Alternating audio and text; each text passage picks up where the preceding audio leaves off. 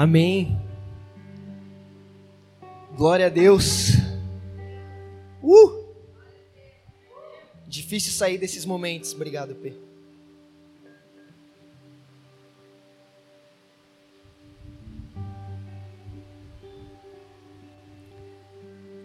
Foi bom para vocês? Aprovado o novo modelo? Vamos fazer mais vezes então, hein? E a gente quer que isso continue. Que o louvor não seja apenas um momento onde a banda toque. Que seja um momento onde vocês vêm prestar culto ao Senhor.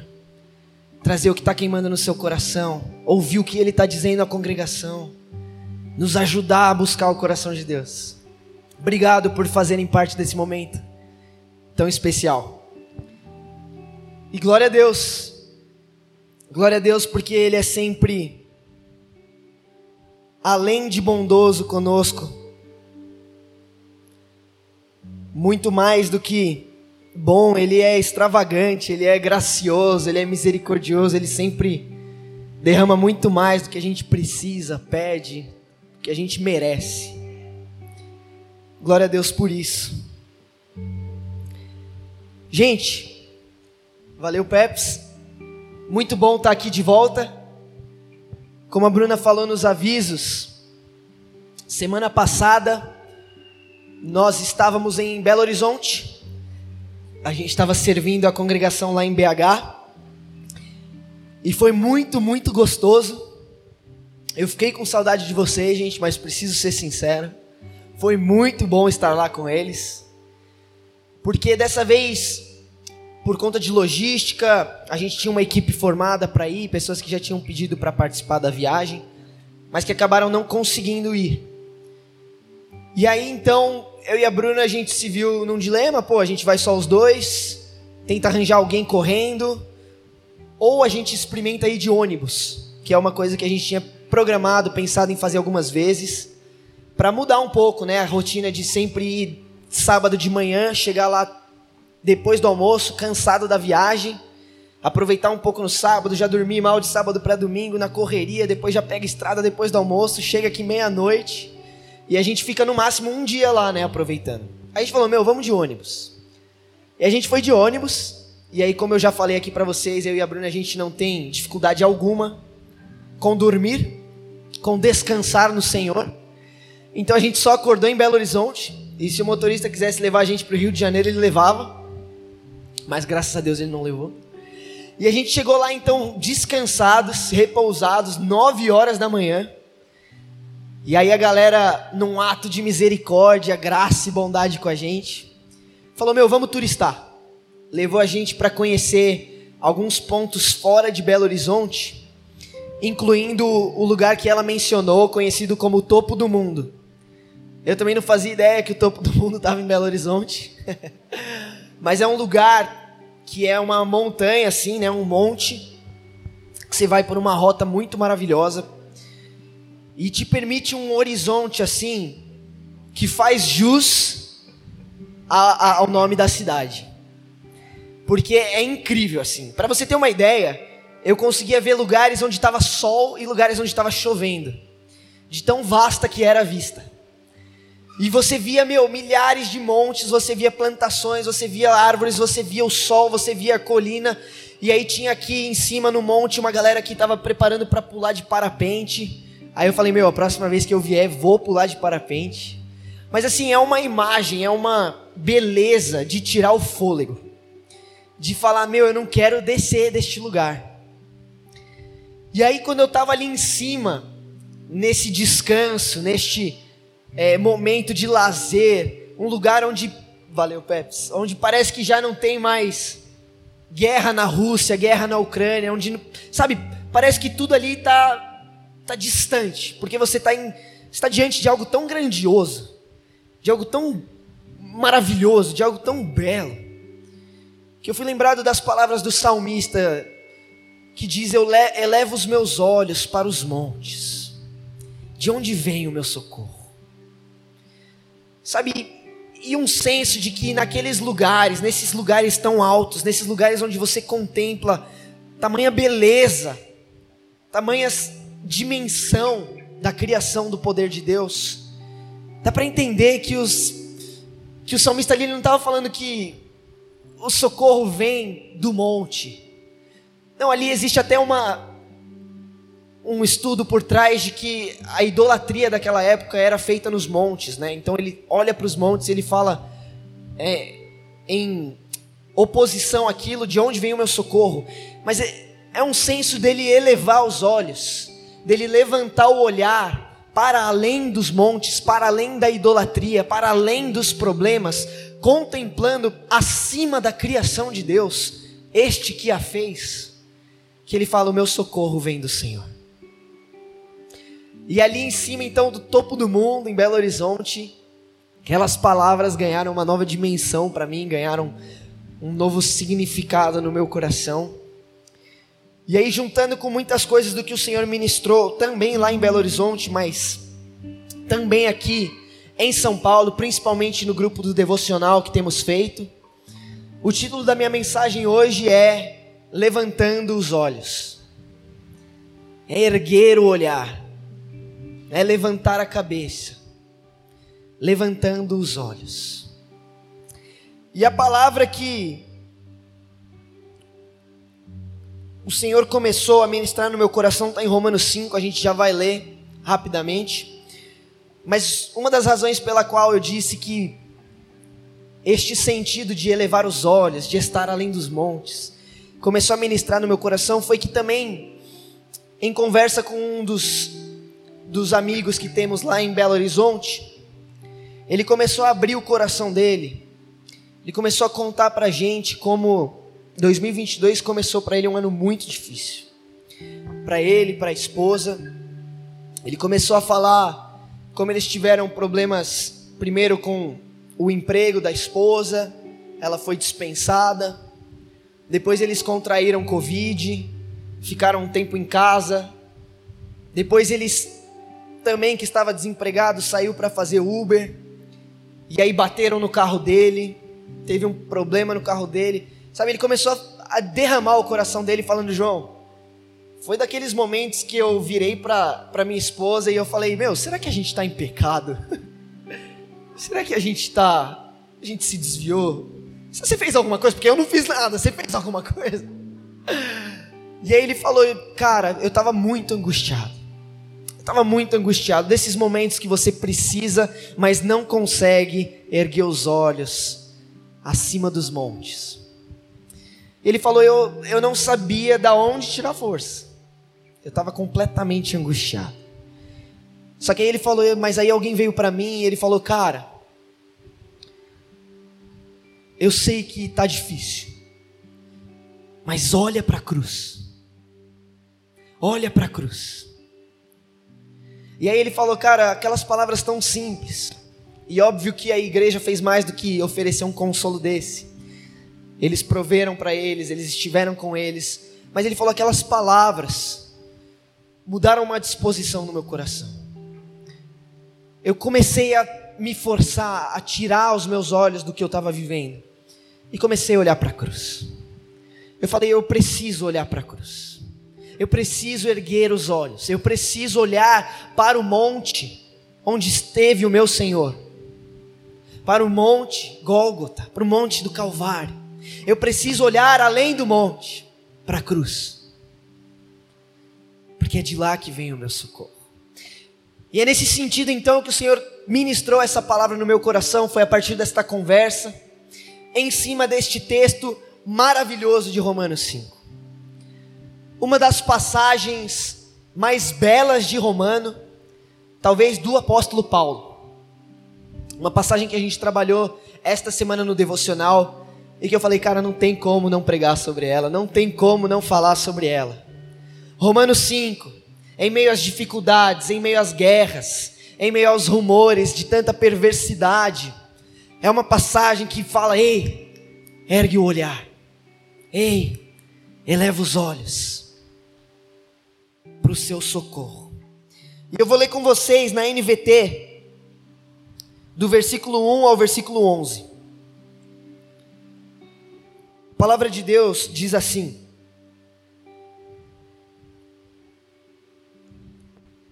Portanto, uma vez que pela fé fomos declarados justos, temos paz com Deus por causa daquilo que Jesus Cristo, nosso Senhor, fez por nós. Foi por meio da fé que Cristo nos concedeu esta graça que agora desfrutamos com segurança e alegria, pois temos a esperança de participar da glória de Deus.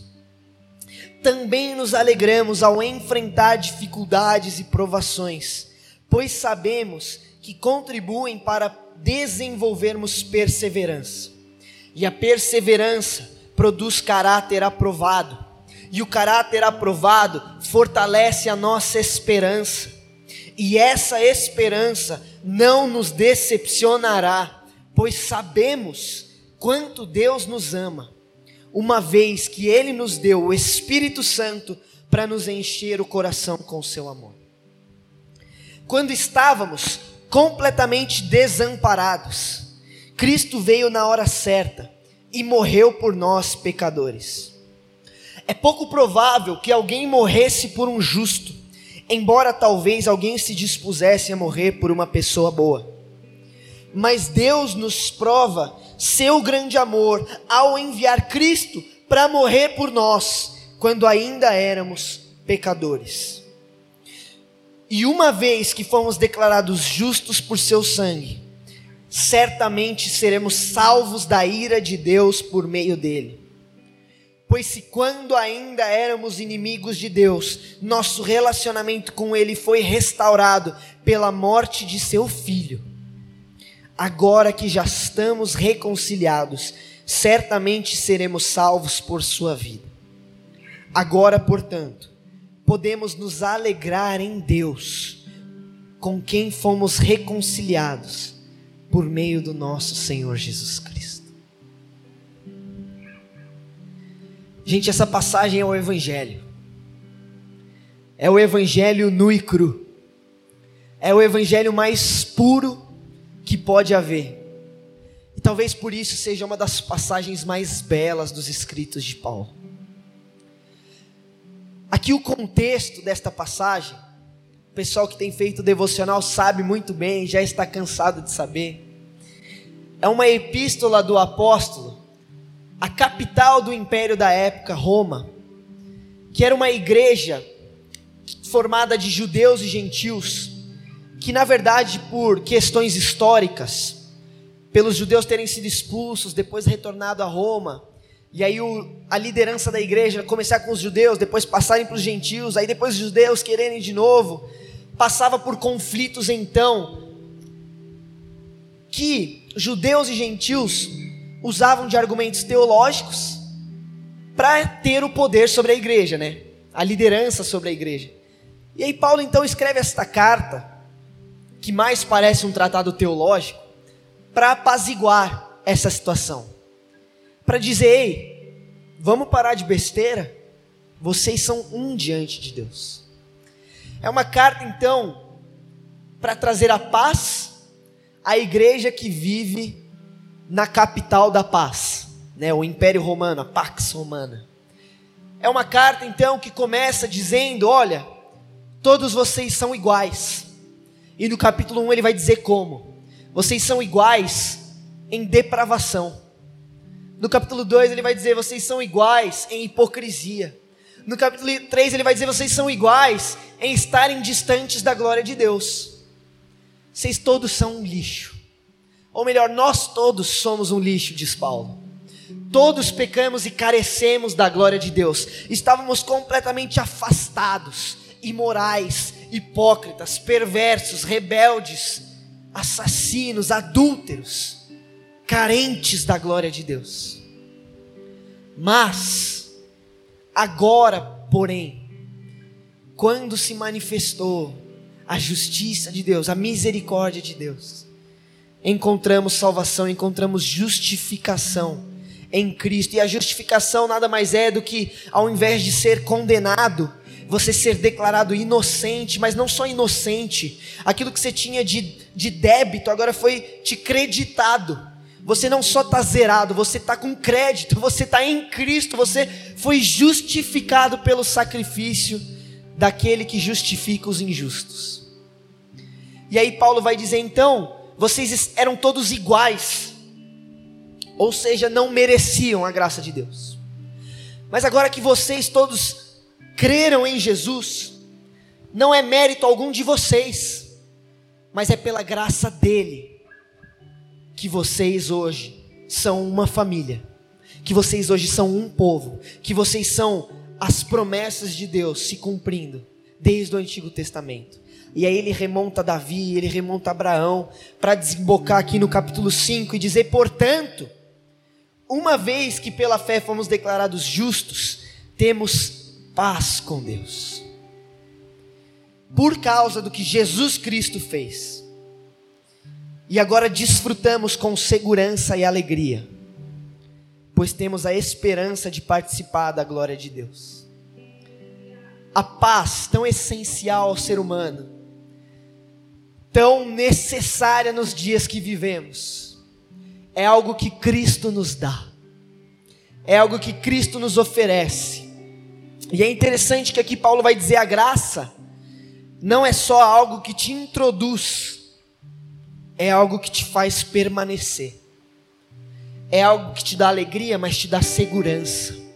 É a sua porta de entrada, mas também é o hall, é a sala do trono. É onde você pode estar e habitar.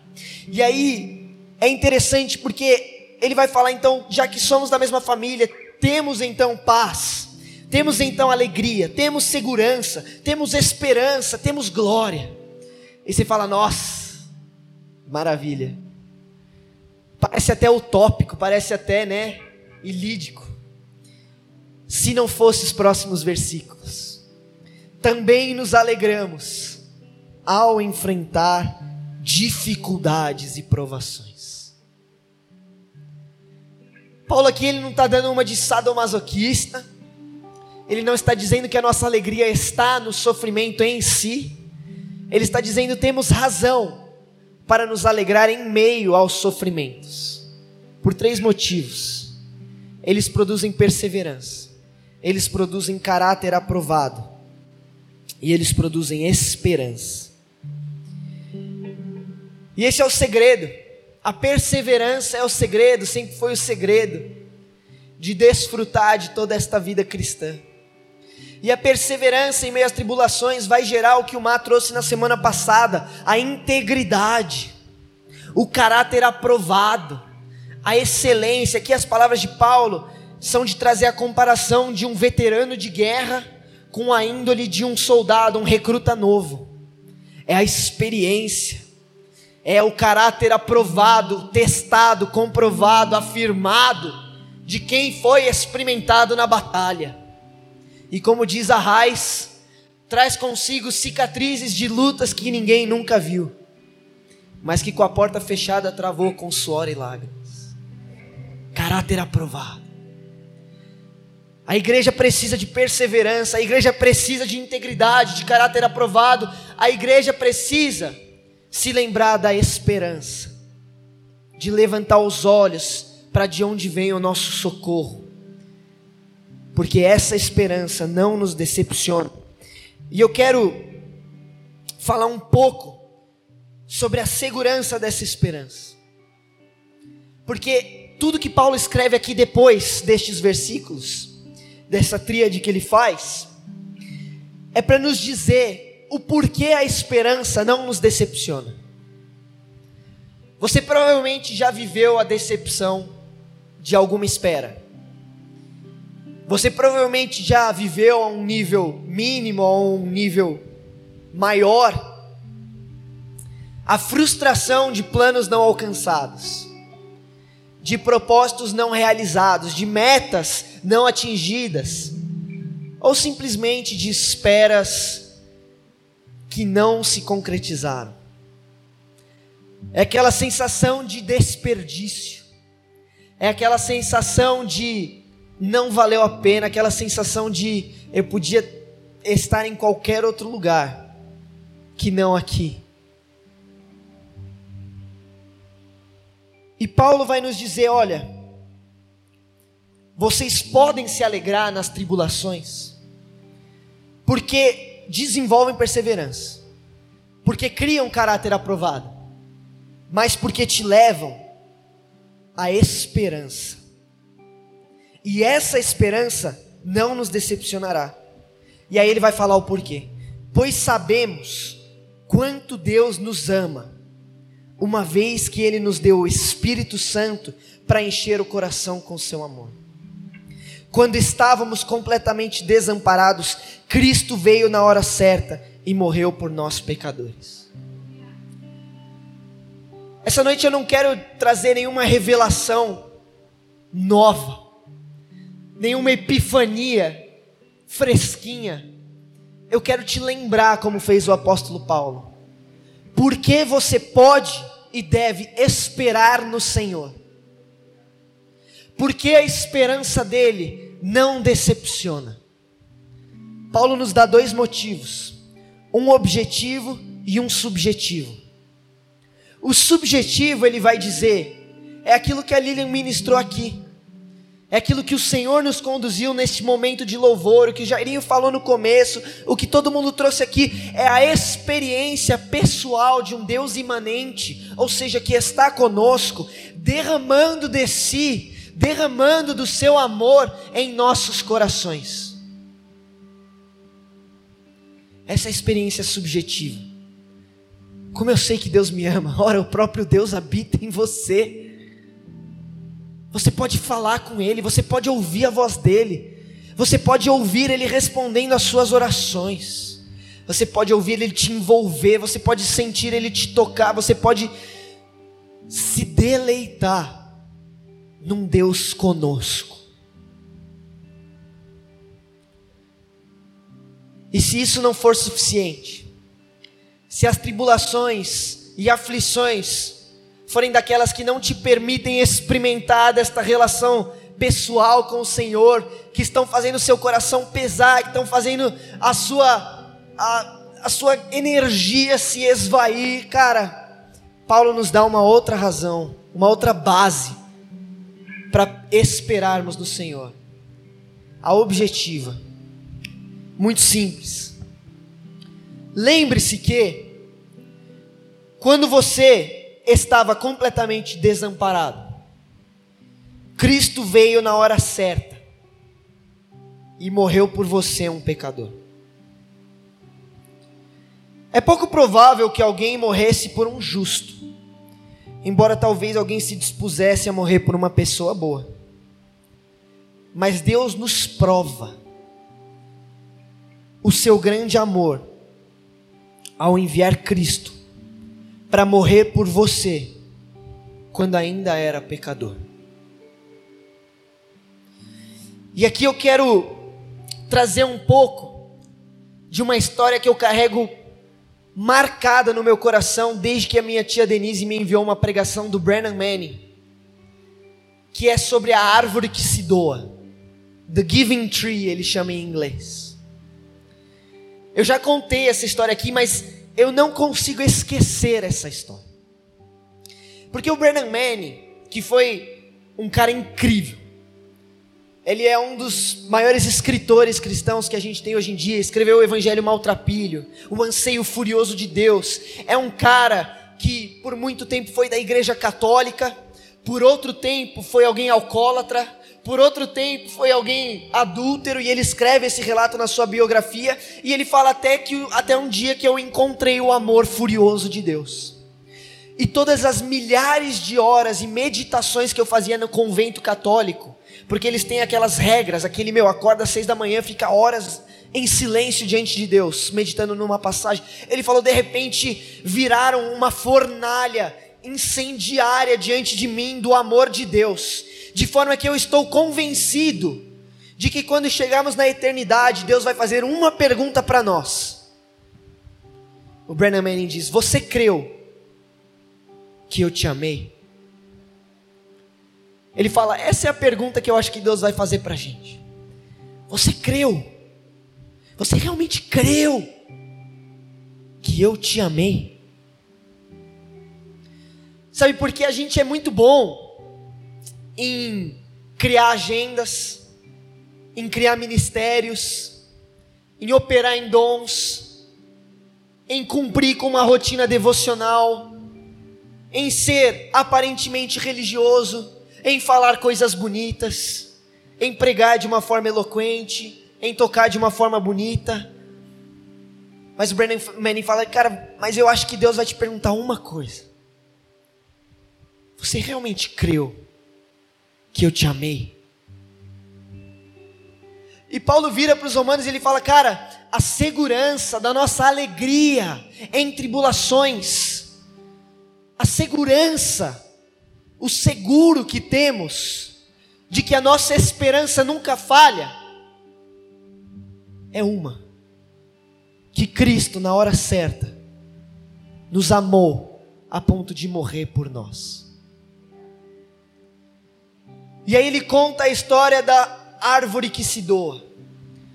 Uma árvore que cria um relacionamento com um menino em uma fazenda. E o menino chega para a árvore e aí ele ele se ele escala a árvore, ele se pendura nos galhos e ele come de suas maçãs. E a árvore chacoalha de alegria e ela fala: Venha, menino, suba pelo meu tronco, balance em meus galhos e coma das minhas maçãs. E o menino faz isso dia após dia, até um dia que ele escreve na árvore: Eu te amo. E aí o menino vai embora e não se sabe porquê, ele fica fora por uns três dias. E quando ele volta, a árvore chacoalha de alegria e ela fala: Menino, escale o meu tronco, se pendure nos meus galhos, coma da minha maçã. E o menino fala: Não sei. Na verdade, eu preciso de dinheiro. Eu descobri que dinheiro é o que faz algo na vida. Você pode me dar dinheiro? E a árvore fala: Olha, eu não tenho dinheiro. Mas pega as minhas maçãs, vende elas, consegue algum dinheiro. E o menino pega as maçãs, vai lá e vende dinheiro. Depois de um mês, o menino retorna. E a árvore chacoalha de alegria. Ela fala: Menino, escala o meu tronco, se pendura nos meus galhos, coma das minhas maçãs. E aí o menino fala: Nah, já cresci. Agora eu quero constituir uma família, ter uma casa. Você pode me dar uma casa?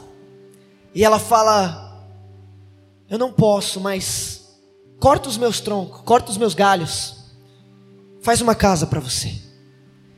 E ele corta os galhos dessa árvore.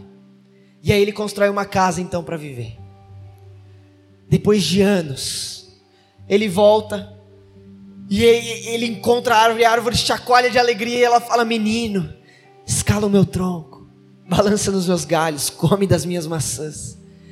E ele fala: Não, eu estou desgostoso com a vida. Eu quero ir embora. Eu quero viajar, eu quero sair da minha rotina. Você pode me dar um barco? E a árvore fala: corta o meu tronco, faz um barco. E o menino corta então a árvore, constrói um barco e vai para longe. Em sua velhice, o menino retorna, ainda sem satisfação na vida.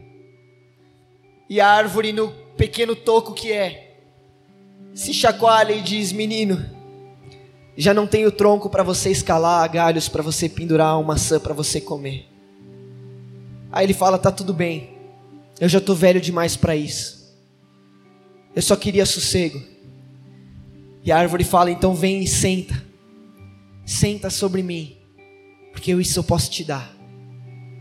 E ele senta e ele repousa sobre aquela árvore.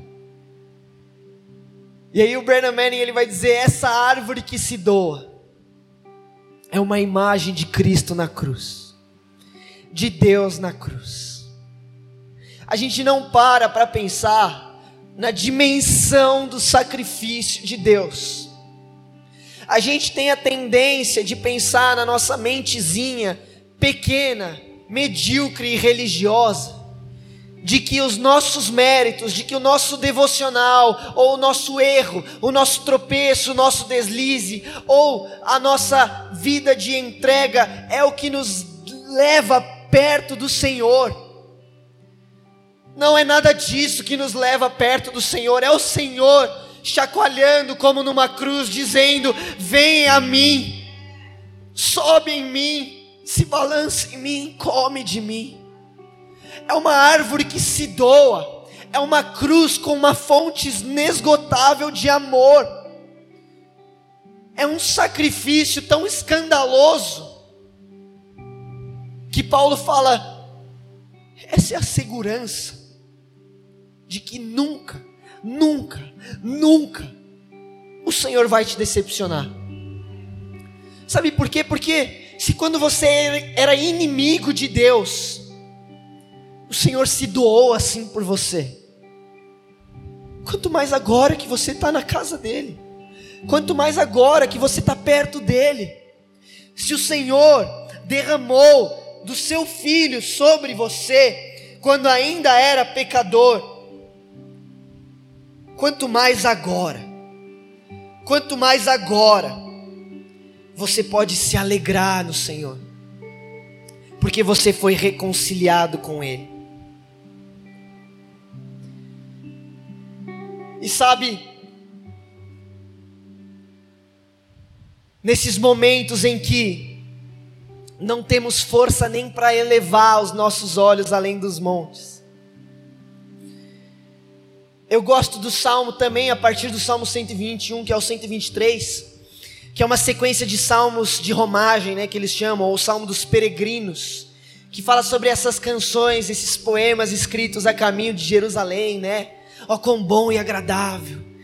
Eles vão dizer no salmo 123: Levanto meus olhos para ti, ó Deus que habitas nos céus continuamos a olhar para o Senhor, nosso Deus, esperando Sua compaixão, como servos que olham para as mãos de seus senhores e a serva que olha para a mão de sua senhora.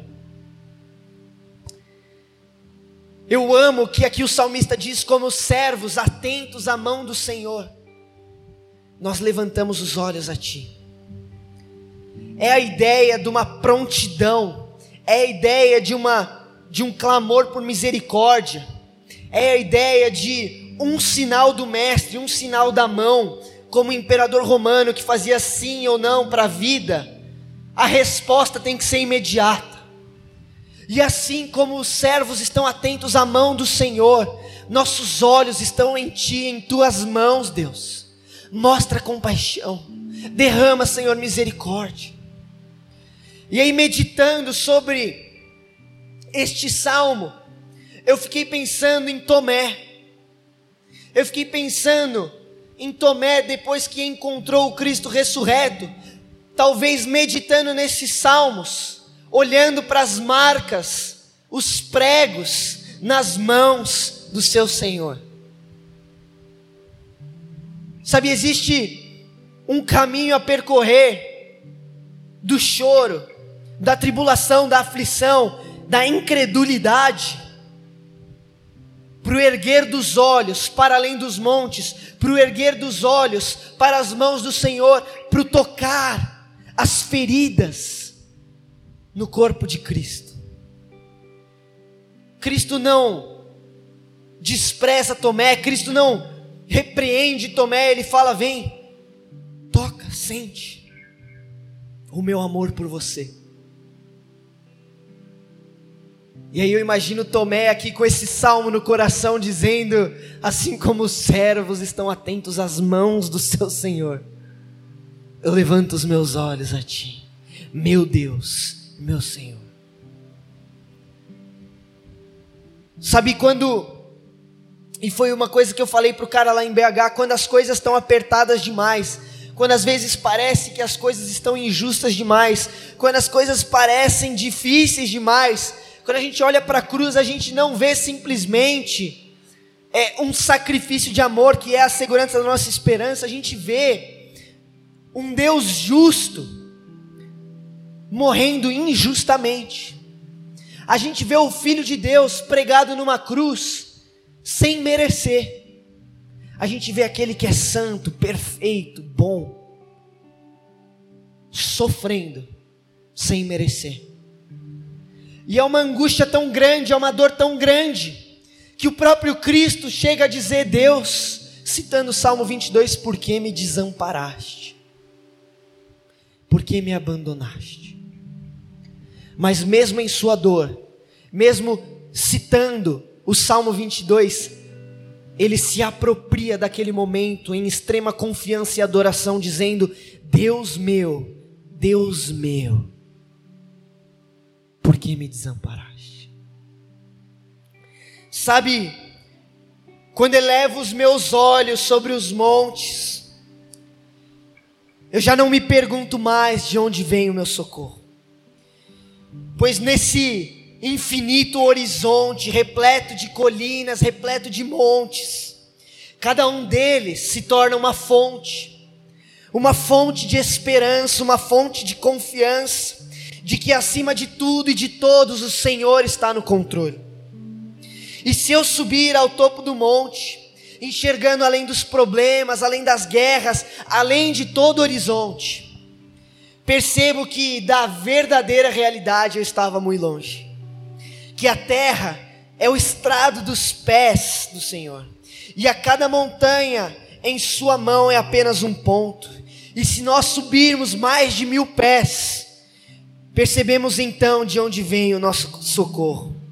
Acima de qualquer colina ou morro, de qualquer problema ou qualquer choro, acima dos céus, exaltado em glória, sustentando o sol, a chuva, o ontem, o agora o topo do mundo não chega perto dos pés do Senhor. Só me faz perceber o quão grande é o nosso Senhor.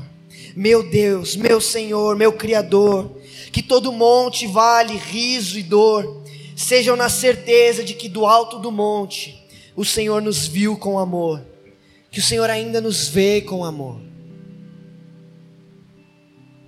Agora, portanto, Podemos nos alegrar quando passamos por tribulações, por aflições, porque elas geram perseverança e caráter aprovado e esperança, uma esperança que nos faz olhar para o Calvário e no Calvário a gente vê um amor de uma árvore, de um madeiro, onde há uma fonte inesgotável de amor, de doação. E por causa deste amor tão abundantemente derramado sobre nós, podemos elevar os nossos olhos além de toda dor, além de todo conflito, além de toda guerra, além de todo horror. Que essa noite você saia daqui encorajado, seja lá o momento que você estiver vivendo, a levantar os seus olhos, a experimentar deste amor que não é a base de méritos, não é a base do que fazemos ou o que merecemos, não, é de tudo que Ele doou para estar conosco, de tudo que Ele fez, para você ter a certeza de que Ele te amou. Que essa noite você saia daqui cheio da perseverança, que produz caráter, que produz esperança, completamente tomado de amor. Do amor de um Deus, como a gente ouviu aqui no louvor, que nos chama para confiar, para descansar, para ter fé, para estar onde Ele nos chamou para estar. E que você seja este que carrega esta paz, carrega esta esperança a um mundo que está morrendo em guerra, morrendo em dor, morrendo em angústia que eles olhem para você e eles vejam um amor que se doou tanto quanto o seu Salvador. Mas é um amor que começa na segurança, na certeza, na dimensão do sacrifício do nosso Senhor. Que Deus nos abençoe e derrame sempre deste amor todos os dias.